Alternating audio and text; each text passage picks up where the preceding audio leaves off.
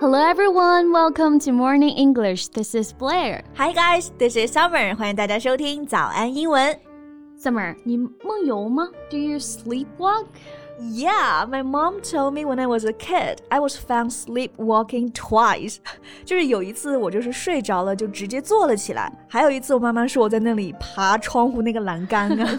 That sounds like a dangerous move. Yeah. And I read from somewhere that kids tend to sleepwalk more than adults, and it'll stop when you grow up. 嗯，是的，是小孩子啊更加容易梦游，可能是因为精力充沛吧，就睡觉的时候都要动，都要走。对所以怪不得呢，这个梦游的英文就是这个 sleepwalk。 Right，在梦里走路，这里的 sleep 和 walk 是连起来的一个词啊。我们在这里呢用作动词，所以你问别人，诶，你梦游吗？就可以直接说 Do you sleepwalk？ Right. 然后梦游的人呢，就是 sleepwalker. So we can also say, Are you a sleepwalker?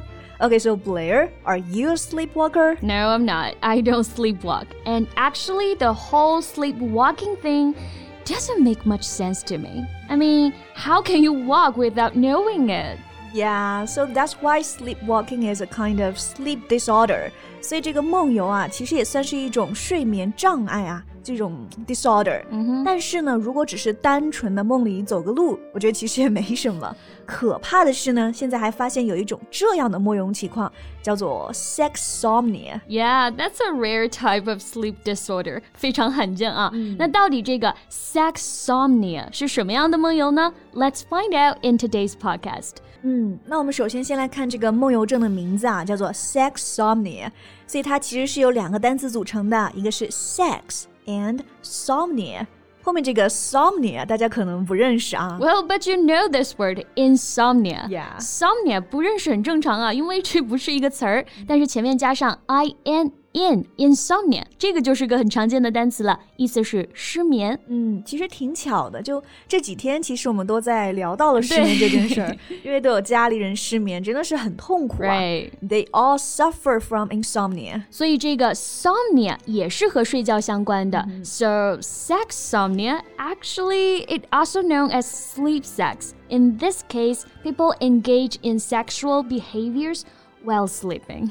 对，所以其实就是说呢，有的人就梦游的时候会进行这种性行为啊，所以这是不是你更加不能理解的 Right. It is beyond you. Why this could even happen? Yeah, according to the research, though their eyes may be open and they may make sexual noises, they are sleeping during these activities.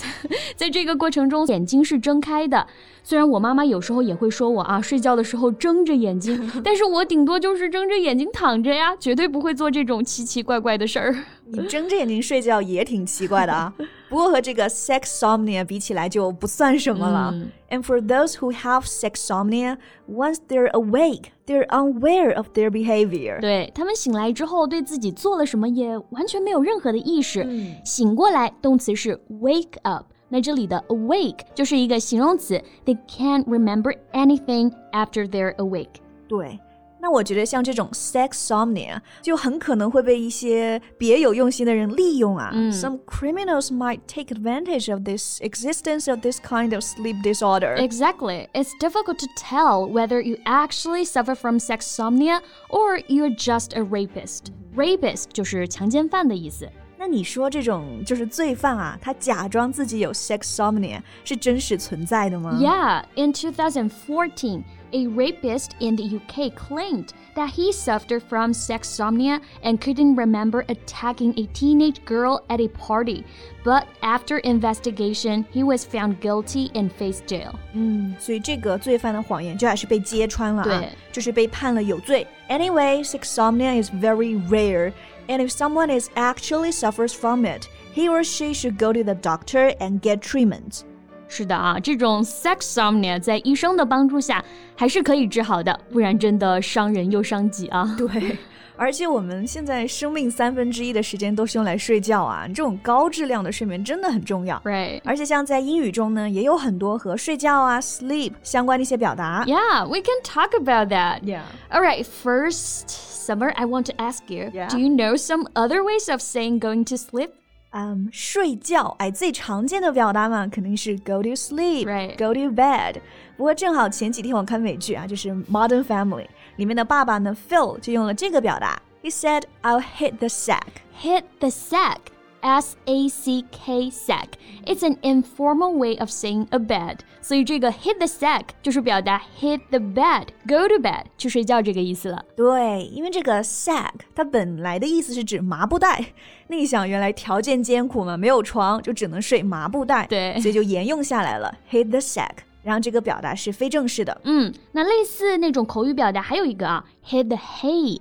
H A Y hay，hay 的意思是干的那种草，所以原来也睡草垛嘛，to hit the hay。嗯，像我累了啊，我要去睡觉了，就可以说 I'm tired, I'm going to hit the hay。Right，诶，爸爸妈妈也可以对家里的小朋友说这句话啊，You need to hit the hay or you need to hit the sack。Right。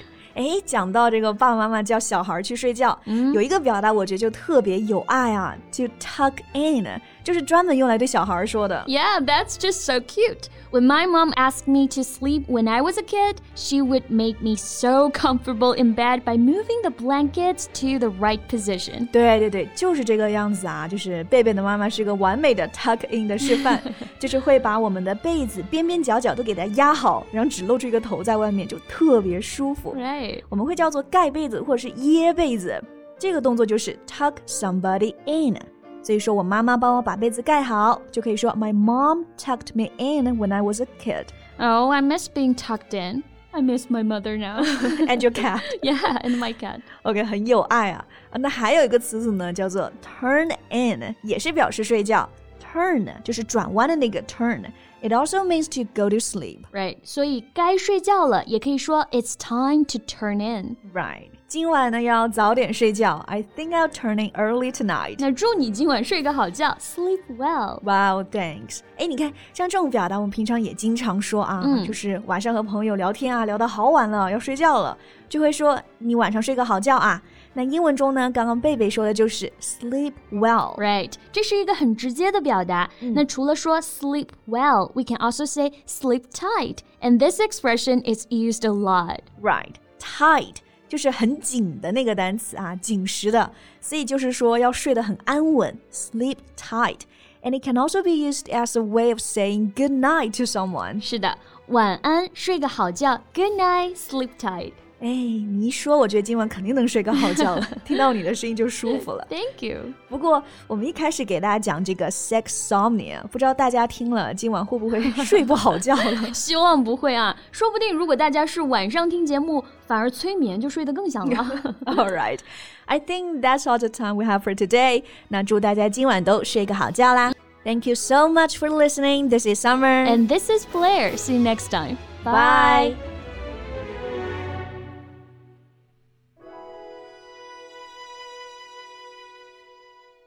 This podcast is from Morning English. 学口语就来早安英文。